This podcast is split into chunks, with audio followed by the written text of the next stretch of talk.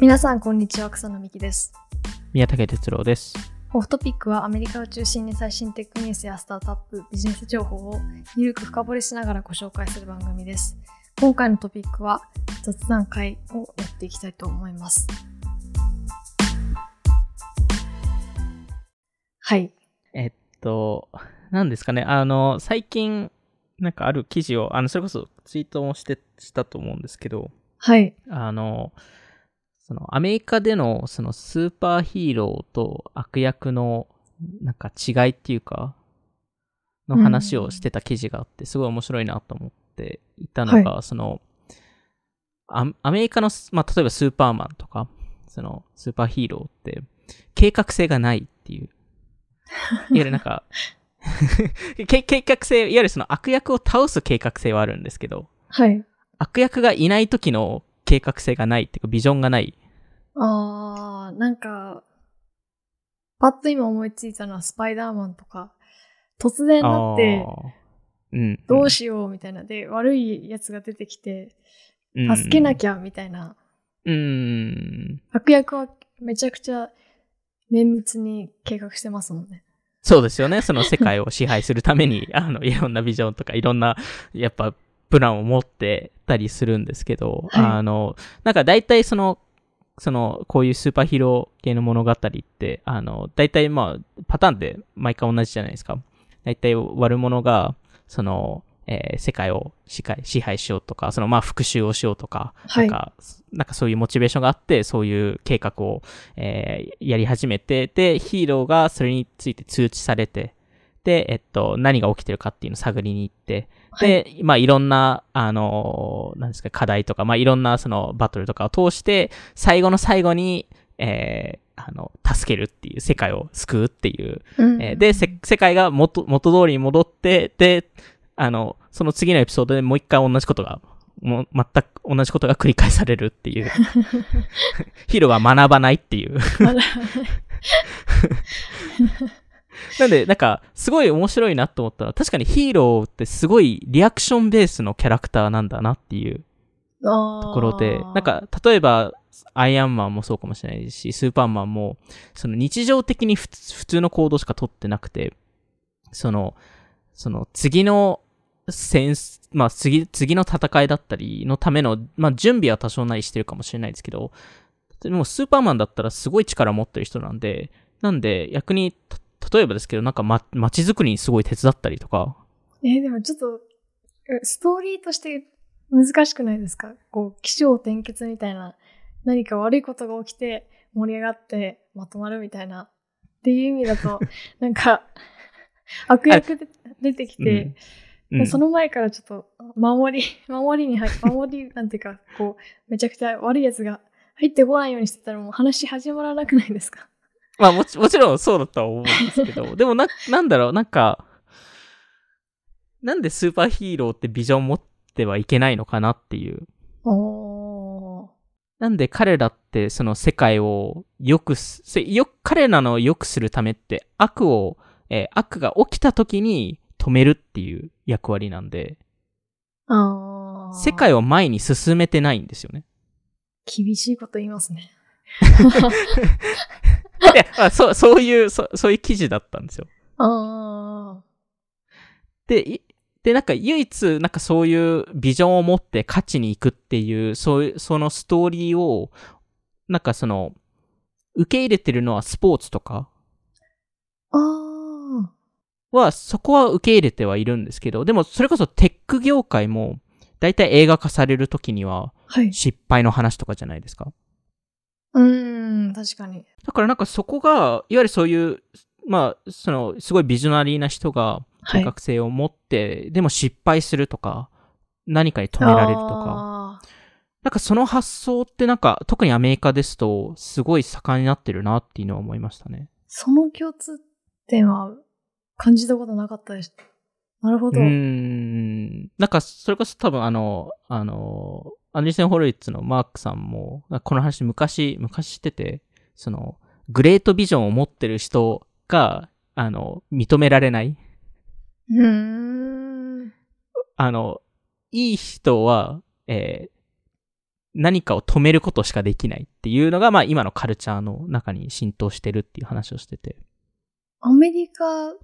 ぽく、ぽくないというか、なんか、うーん。挑戦する人が称賛されるようなうん。世の中の気がしてましたけど。なるほど。なんかこれでもなんかももしかしたらその、まあ特にスーパーヒーローものとかって、そのターゲットって子供じゃないですか。はい。でまあ多分特にその男の子うん。向けにあるんですけど、なん、なんでこういうストーリーになってるかと、まあ一つ、一つの仮説ですと、あの、その、あの、そういうクリエイティブな発想とかをいっぱい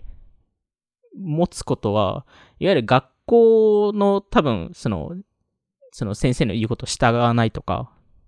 ああ。その自分なりで考えて新しいことをやるっていうのを若干止めに行ってるのかなっていうのも、ああ。一番考え方としてはあって。でもなんかそのディズニープリンセスとかもうん。なんか、お姫様系のストーリーって基本受け身というか、それもうん、うん。リアクショョンベースというか、確かに。何か、え割と正直、なんて言うんですかね、自分から攻めた行動した人は、割とはうん排除されるという か、なんか、シンデレラとかは、なんか、うんそうだと思うんですけど、なんか、そういうのはありそうですね。うん。だから、なんかもしかしたら結構そのキリスト系の、そのバリューとかが結構浸透されてるのかなっていう話があって、だからこはそ、いその、大体、その、あの、好きな人が一人しかいないとか、あで、その人とずっと、まあ、いわゆる結結婚まで行くとか、あ、ああ、だからやっぱそういう系の話ってすごい多いじゃないですか。多いですね。うん。あと、まあ、その、あの、その、自分で何か、その、新しいことをやるのではなくて、何かを止めるっていう、その悪を止めるっていう、何かを守るとか。そうですね、何かを守るとか、そうですね、うん守るっていう言葉の方が正しいかもしれないですね。だからその、スーパーヒーローが何かを作るとか、あなんあ、かそっち系にはいかないですよね、どうしても。確かに。何かを作り出して、称賛されてハッピーエンド物語、多分、まあ、あるっちゃあると思うんですけど、 そうですね。うん。確かにでもま起業家うのんその話は、そうですね。うん、まあ、もしかしたらそのコンフリクトがないから面白くないっていう話になるかもしれないんですけど、うん。うん。やっぱりなんか、どうしてもその、そういう、そのマークさんが言うグレートビジョンを持ってるような人たちほどハッピーエンドにはならないっていうか、彼らがヒーローにはなれない。へえ。なんで逆に、まあだからこそだと思うんですけど、そのアンチヒーロー的な、はい。その、えー、その、主人公が悪役ああ、ザ・ボーイズとか。そうですね、ザ・ボーイズとか、日本ですと、例えばデスノートとか。ああ、確かに。だ確かからに。そういうのってすごい親近感が生まれやすいっていうのも、なんかやっぱりその計画性を逆にすごい押し出しているのがあえていいとか。ああ、なるほど。うん。確なんかか、に。うん確かに、確かに。なんかすごい面白いと思ったのは、草野さんってあの、あのバッバットマンのシリーズって見ましたあの、ダークナイトとか。はい。あの、ジョーカーが出てくるやつあるじゃないですか。あの、バットマン対ジョーカーみたいな感じで。はい。で、そのジョーカーってその、なんですかね、ただただなんか無差別になんかすごい暴力を振ったりとかっていう話を自分がしてるんですけど、うん。でもめちゃくちゃ計画性あって病院を爆発させたりとかああ。していて、いや自分が言ってることちょっと矛盾してるなって思う瞬間があるんですけど、めちゃくちゃ計画性のあるジョーカーじゃんっていう ああ。のが結局悪役ってそこの計画性がある人になりがちなんですよね。悪役のでもフィーチャーは多いですよね。マレフィセントとか。うーん。やっぱり、あの、スーパーヒーローをやりすぎたっていう感じが多分あるんじゃないですかねあー。やっぱマーベルもでもその悪役うんうん。フィーチャーはあるんですかまだないですね。あの、ただ、えっと、あ、でも、えーこれは人によって見方は違うんですけど、あの、まあ僕もすごい思うんですけど、アベンジャーズの、はい。えーっと、インフィニティ・ウォーズかなは、の主人公誰かって聞かれると、多分僕はサノスって言うんで、うーん。なんで、なんか、その、も、もちろんなんか悪役を推してるわけではないんですけど、あ、でも、あ、あ、あありました。マーベルですと、ローキーのテレビ番組をやったんで。あのー、あれで、宋のあそうです。兄弟みは。たいない人ですよね。あ、そうです、そうです。そうですおー。なんで、あの、まあ、ロッキーは、やっぱ悪役ってなかなか好かれるケースって少ないので、あと悪役ってなんで緑色なんですかあとイギリス人。あ、そうなんですかえ、これめちゃくちゃもうあるあるですよ。あの、大体イギリス人ほどやっぱ、なんか、あの、アクセントなのかわかんないんですけど。ひどいですね、それ。でも、なんかこれをあえて、あの、僕がすごい、すごい好きな昔の、あの、ジャガーの、あの、車のジャガーのコマーシャルがあって、はい。それをあえて推してるコマーシャルなんですよ。えー、その悪役ってかっこいいので、うん。確かに。いわゆるその、あの、イギリス人、悪役のイギリス人たちが乗ってる車がジャガーだっていう CM にしてて、へえ。それは確かにすごいいいって思いましたね。 イギリス人の人は怒らないんですかそれは。わかんないですね。なんか今のところ怒ってる姿は見てないですけど、なんかイギリス、へーだからロキーもそうですし、ああーのイギリス人の方ですし、なんかイギリス、なんですかね、喋り方がより計画性がある風に聞こえちゃうんですかね。へえ、なんか、 なんか面白いですね。そこには、なんか、嫌悪感は感じないの。まあ、わわかんないですね。イギリスの人に聞いてないので。うー。うんん。でうもん悪役緑色多くないですかあと、確かに緑色多いかもしれないですよね。なんでなんですかね緑、緑色。ローキーもそうですよね。ロキもそうですね。あとあの、あスあパイダーマンのの、スーパー、あ、悪役そうですね、スパイダーマンも、あの、グリーンゴブリン、うんそうですし、やっぱグリーン、なんかちょっとスライム系っていう多分ああ、のもあると思います確かし、にそれこそでもスーパーマンも、その彼のクリプトナイト、その彼を倒すための、はえい。ーものも緑色ですし、へえ。確かに緑色系が多いですね。なんでだろうな。確かにジョーカーも紫と緑ですからね。何を意味してるのかちょっと気になりますね、それは。確かに。とアメリあカとだけだと思お、おいますね、金ね、お金の色あーあそれは思いました。紙幣の色は確かに緑うです、ん。それはあるかもしれないですよね。ちょっと、な、なんだろう、現実、な、うんな、資本、どういう意味なんだろ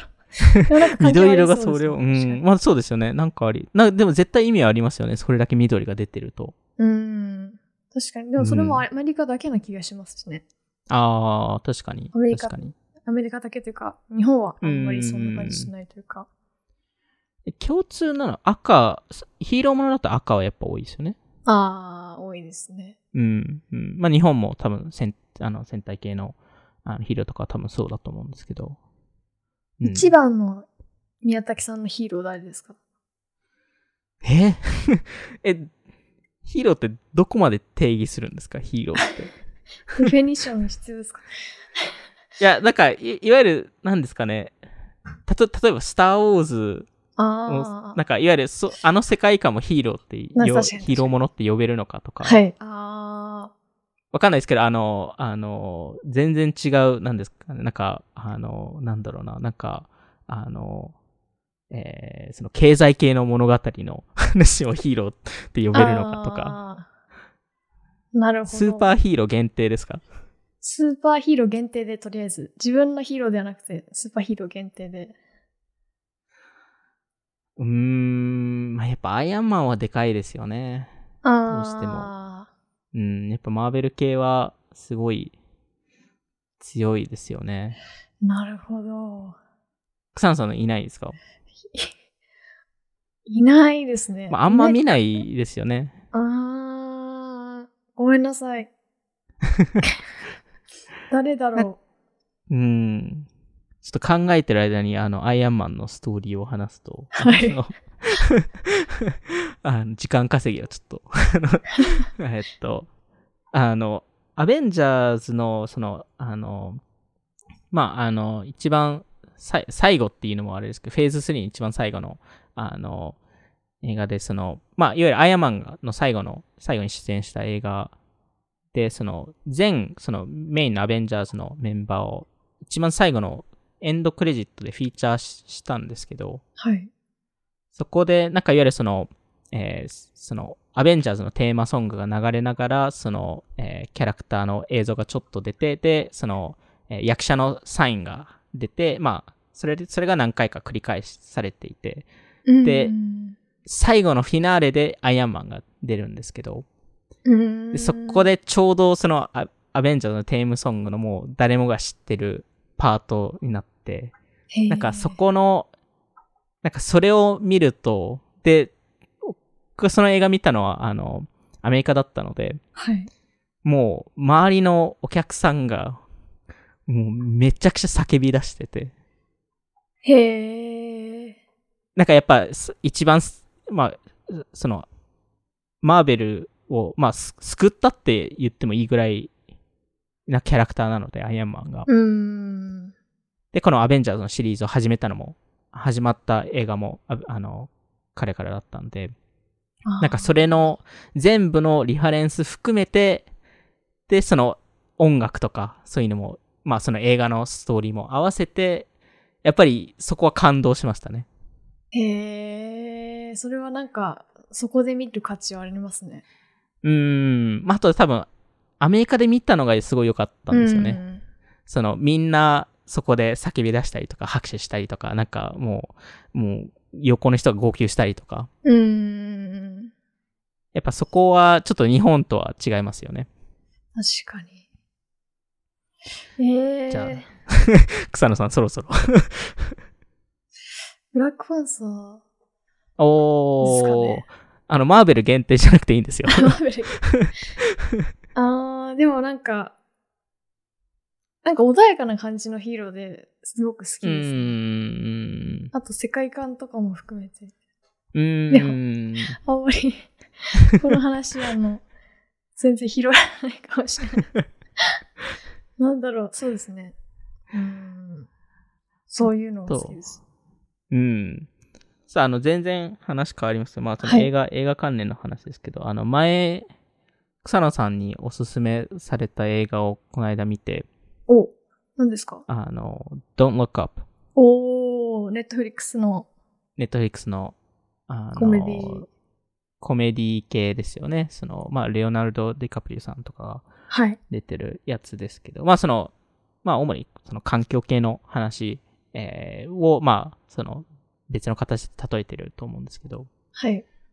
まあすごい、なんですかね。なんか、まあ、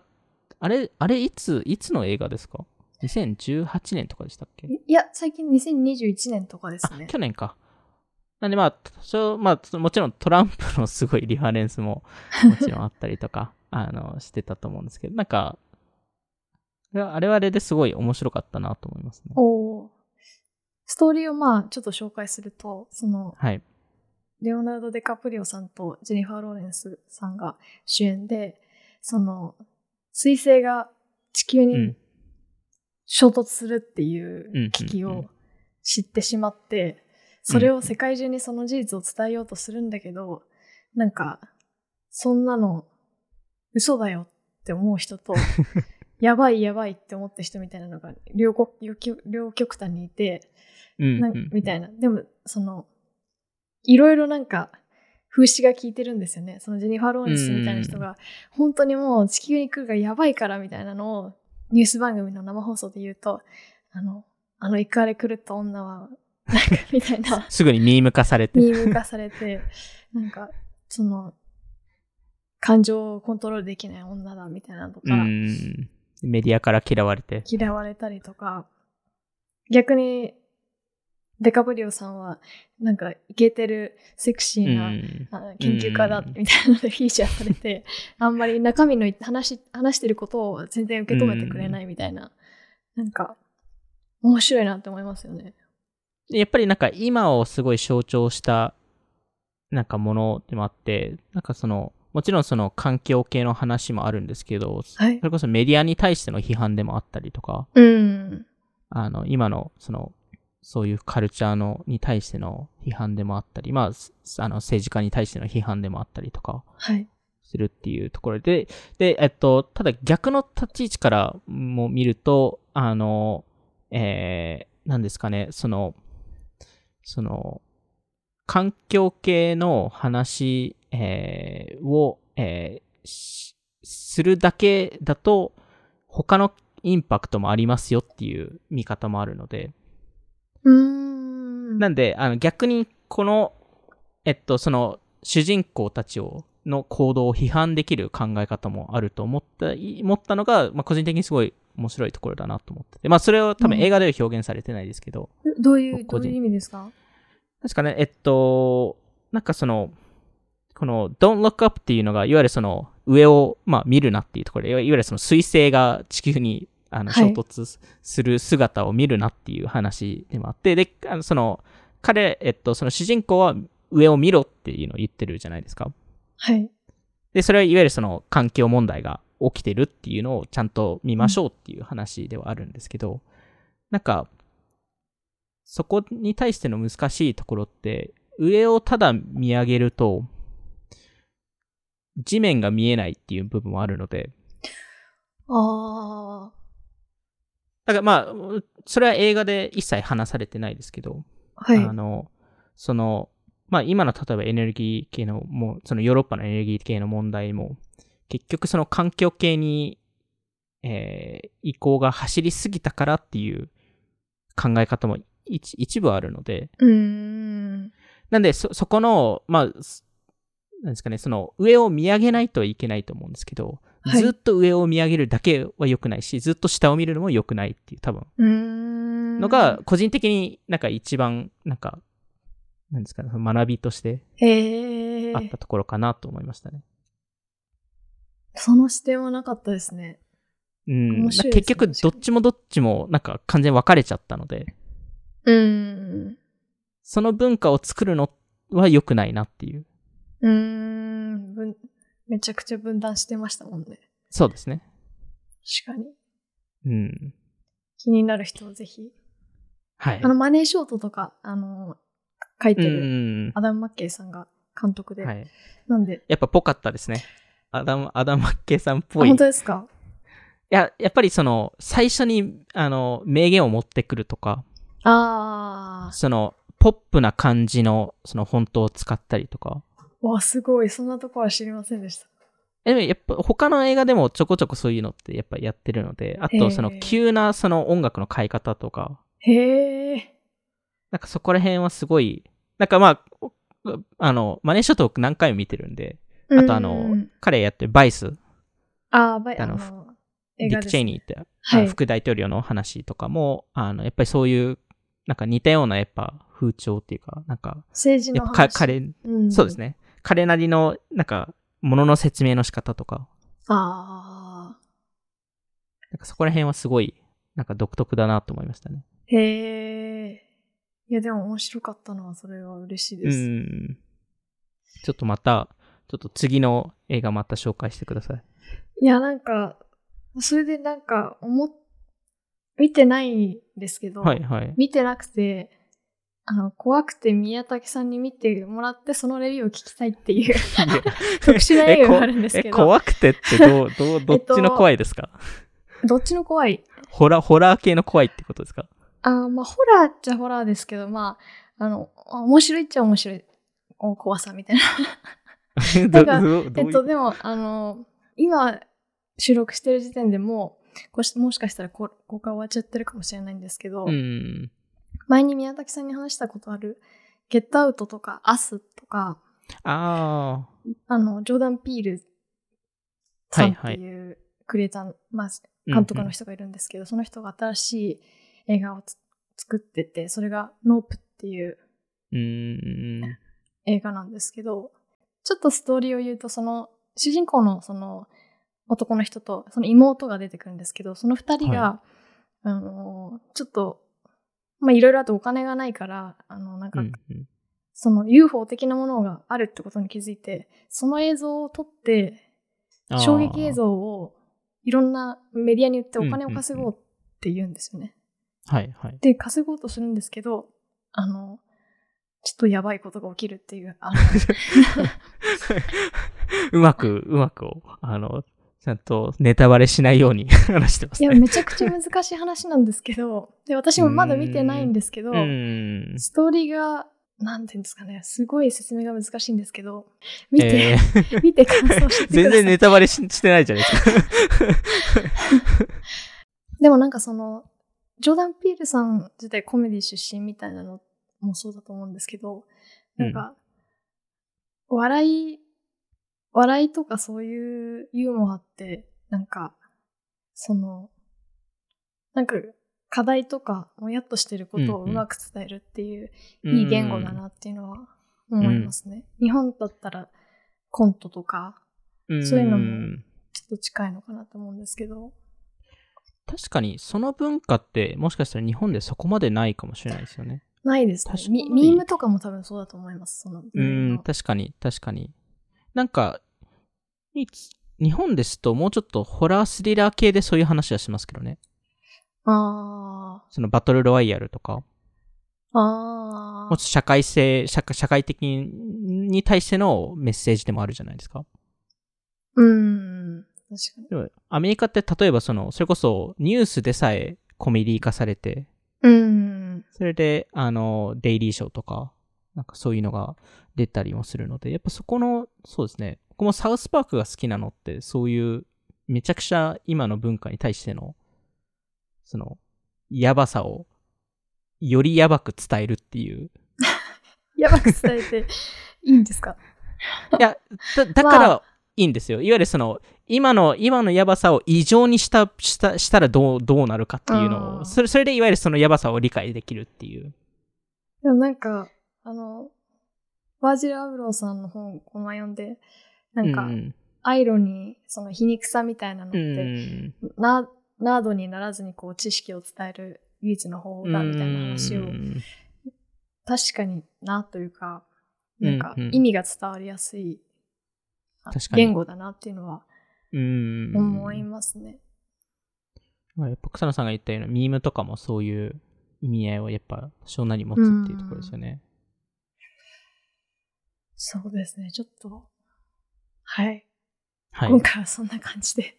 はい。終わらせたいと思います。今回も聞いていただきありがとうございました。気になった方はオフトピック JP のフォローお願いします。また、Spotify で10分でわかる最新テックニュース解説、バイツも更新しているので、ぜひチェックしてみてください。それではまた次回お会いしましょう。さようなら。さよなら。